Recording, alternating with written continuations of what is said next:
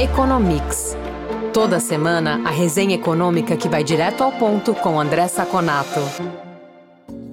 Olá, ouvintes do Economics. Começa aqui mais um bate-papo com o economista André Saconato em uma análise dos principais índices e fatos que movimentam o mercado e afetam o dia a dia das empresas e também dos consumidores. Tudo bom, Saconato? Olá, Fernando, tudo tranquilo? Um olá especial aos nossos ouvintes. Começando com inflação, o destaque da semana foi o IPCA, o Índice de Preços ao Consumidor, que veio mais baixo do que se esperava, subiu 0,71% em março, e aí a gente tem uma inflação acumulada de 4,65% nos últimos 12 meses. É de fato um bom sinal, Saconato? Olha, Fernando, eu, eu dividiria a análise em duas, dois grandes blocos. O primeiro bloco é o resultado em si. É um resultado bom, sim. É uma, uma boa notícia da inflação, né? Nem tanto pelo valor, porque se a gente faz, se nós fizermos aquela ideia de projetar 0,71 no ano ainda dá 8, né? Mas foi abaixo da expectativa, que era de 77, e ma manteve muito bem comportado os preços dos alimentos, tanto no domicílio, que caiu 0,14, Fora domicílio, ainda porque é muito relacionado a serviços, teve um aumento de 0,6, mais alimentos e bebidas geral ficou estável no, no mês. Então, mantém essa, esse bom comportamento dos alimentos, que é tão importante para a classe mais baixa, né, principalmente dentro do domicílio. Tá? E outra notícia boa é que ainda esse número foi mais alto porque foi muito influenciado pelo aumento da gasolina, né? Que o governo Lula tirou, pelo menos em parte, aquele a queda artificial do preço das gasolinas, que foi imposto por uma queda é, de, de, taxação que não era exatamente né, o que se esperava né, para tentar brigar contra a inflação. Mas já sai, já expurga esse número que é muito positivo. Então, essa é a parte positiva. A parte ainda não muito positiva ou negativa é o seguinte: Primeiro, a participação dos serviços. Ela continua com 7,63 em 12 meses. O serviço está muito ligado ao mercado de trabalho, né? Nós vamos falar sobre o resultado de serviços em janeiro ainda nessa edição, mas mostra que os serviços ligados ao mercado de trabalho, os serviços à família, né? Serviços diretos que as pessoas é, olham muito mais renda e menos crédito, né? Ninguém vai no cabeleireiro olhando se o juros está alto ou está baixo, né? É, continuam muito fortes. Então, é isso algo que tem que se tomar cuidado ainda. No ano, nós já temos 2,09, a meta é 3,25, ou seja, até março, nós já tivemos dois terços da meta. Né? Então, provavelmente vai ser muito difícil que se consiga atingir a meta. Então, mais um motivo para ficar de olho na inflação. O segundo ponto que eu gostaria de, de mostrar para o nosso ouvinte é que, olha só, ano passado, abril, a inflação foi 1,06, ou seja, em abril ainda deve cair a inflação 12 meses. Esse 4,65 deve ficar próximo de 4. Mas aí vem maio com 0,47, junho com 0,67, julho menos 0,68, agosto menos 0,36, setembro menos 0,29. Nós ainda estamos tirando proveito daquela queda artificial da por conta do preço dos combustíveis. E quando julho, agosto, setembro sair do índice, a gente vai ter de novo aumento do 12 meses, né? Então, assim, é, para que a gente tenha certo que se possa começar uma política sustentável de queda de juros, ainda preciso de arrefecimento dos serviços, que caia a meta, como se comporta o índice até junho para que ele possa absorver essas quedas de inflação a partir de julho, que nós tivemos ano passado, mês a mês, e principalmente que as expectativas adiram a meta nos anos seguintes, porque ainda a expectativa de 23 e 24 está acima da meta e acima da banca. Então, apesar da notícia boa, eu ainda preciso de muita informação para poder começar a baixar os juros. Eu gostei muito da metáfora que o presidente Roberto Campos Neto do Banco Central utilizou. É, juro é igual antibiótico. Você tem que dar a dose certa, a, mesmo que pareça que os resultados dos exames clínicos do paciente já estejam melhores. Não, você tem que dar a dose certa, porque se você parar antes, a doença vem mais forte. Eu acho que essa é uma boa metáfora para que esse índice, para o que significa esse índice de inflação para a política monetária. Muito bom. Agora, dado do IBGE que saiu na última quarta-feira, vendas do varejo subiram 3,8% em janeiro, na margem, né, comparando com dezembro, e 2,6% na comparação com janeiro do ano passado. É um número forte, significa um bom momento para o comércio, Saconato? Olha, Fernando, é, é, um número forte, é um número muito bom, né? Porque é, a gente está colhendo os resultados da melhoria do mercado de trabalho nos últimos uh, dois anos. Né?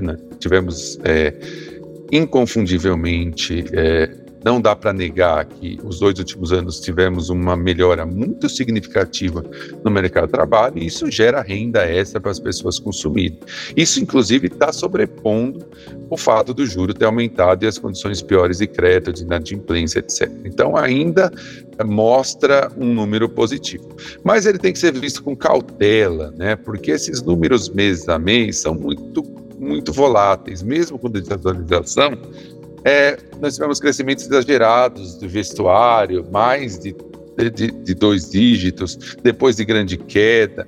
Então, o que, é interessante te ver? A média móvel trimestral está estável. Média móvel trimestral do varejo está estável. Isso mostra melhor um termômetro do que está acontecendo com o varejo. Né? Se nós pegarmos, por exemplo, a receita nominal que não, não inclui inflação, a média trimestral está de 1%. Né? Então, na realidade, o varejo vem de um momento muito positivo, continua num nível muito alto, mas os dados na margem já mostram uma certa desaceleração. Tá? Então, é, é, é eu acho que é isso que é importante a gente mostrar para os nossos ouvintes. Não dá para ver esse número 3,8 como tendência.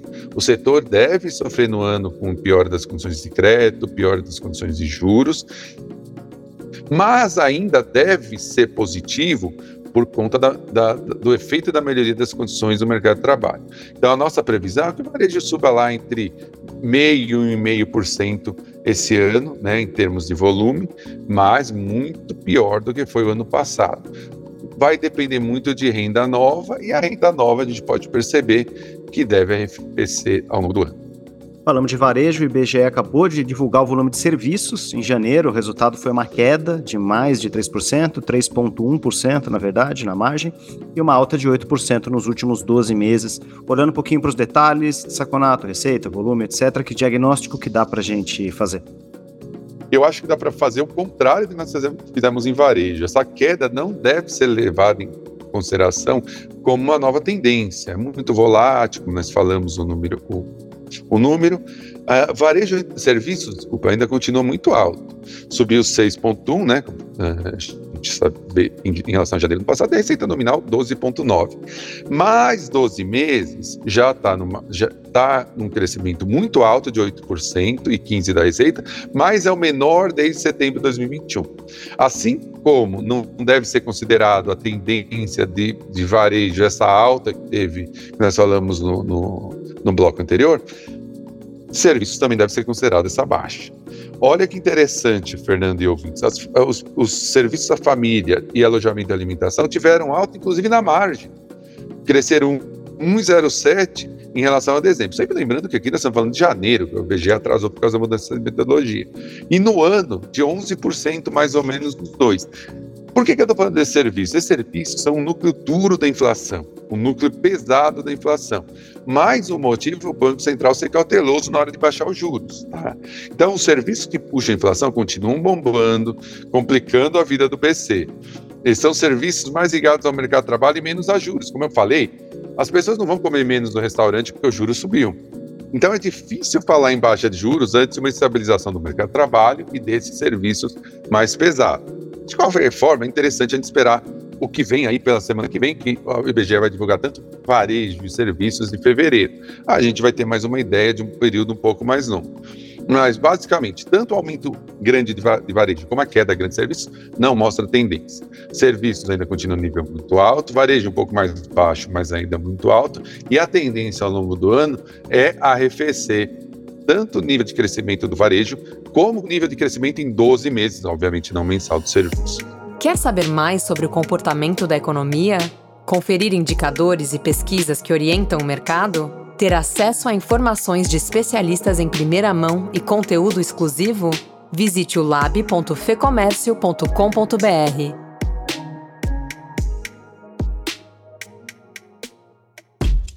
Saconato, economia internacional, nos Estados Unidos, o índice de preços ao consumidor, o CPI, subiu 0,1% em março, que mostra que a inflação está sob controle por lá, são 5% de inflação no acumulado dos últimos 12 meses. Já o índice de preços ao produtor caiu muito esse mês, né? Continua em queda, na verdade, chegou a 2,7% em março, falando aqui dos últimos 12 meses também. Saconato, olhando esse conjunto, que diagnóstico dá para fazer, que cenário que está se desenhando? É, eu acho que os dois índices, eles é, vão até um pouco em, dire em direções opostas. Por quê? Apesar do CPI ter caído consistentemente, quando você falou, né, de 6% em 12 meses de fevereiro para 5% é, em março, e crescido apenas 0,1 no mês, né? A gente mostra que o core, que tira os, os dados mais voláteis, que é o que o Banco Central vê na hora analisa na hora de baixar os juros, ele subiu de 5,5 para 5,6, 0,4 no mês, contra aumento contra 0 contra 0,5 meio em fevereiro, né? É a mais alto índice do core desde maio de 2020, está longe da meta que é 2%, né? Então, assim, é, apesar da queda do CPI consistente do índice cheio, o core continua muito alto.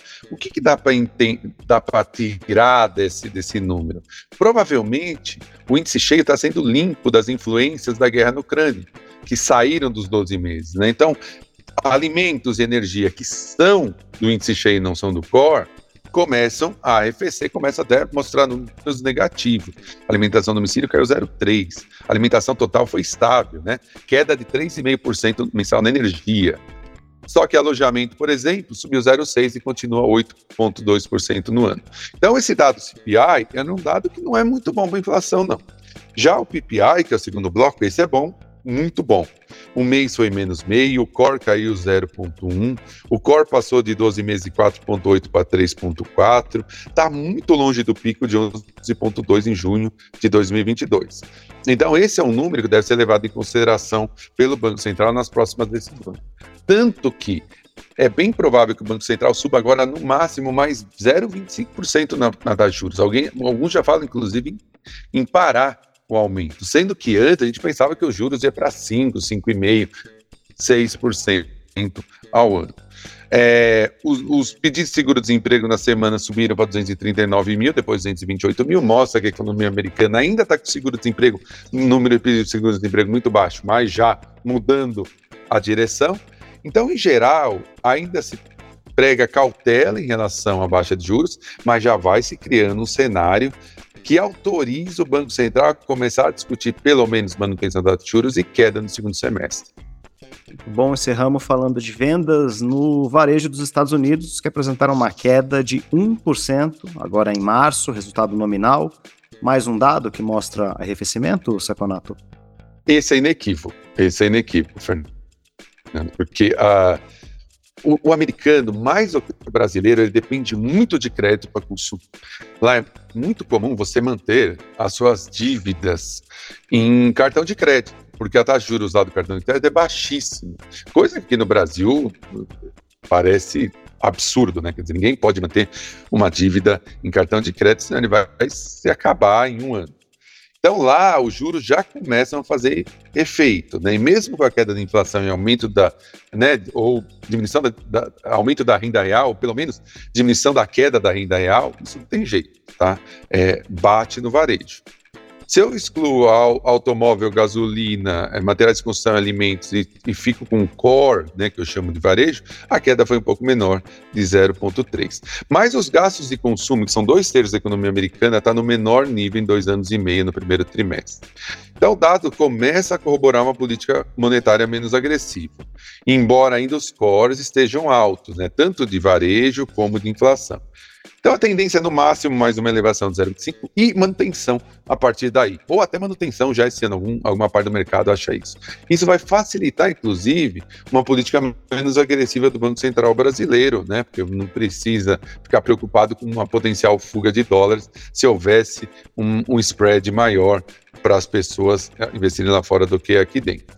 Vai se criando um. Ainda vai se criando, não se criou uma condição e um cenário mais favorável a uma política monetária menos agressiva, tanto aqui como nos Estados Unidos. Isso deve influenciar a Bolsa de Valores, já está influenciando, e deve influenciar o câmbio, que começa a ficar em números mais. Uh, menos agressivos aqui para nós quando vamos comprar o dólar. Eu acho que esse é o cenário geral. Estamos no começo de uma mudança, mas ainda que ainda exige cautela. Muito bom, Saconato. Obrigado pela análise. A gente continua acompanhando. Até semana que vem. Muito obrigado, Fernando. Obrigado pela nossa conversa. Os ouvintes que estiveram conosco até agora. E nos falamos na próxima edição do nosso podcast. Informação e análises inéditas. Mobilização empresarial. Ferramentas de negócios exclusivas. Tudo isso você encontra no lab.fecomércio.com.br. Acesse agora e confira.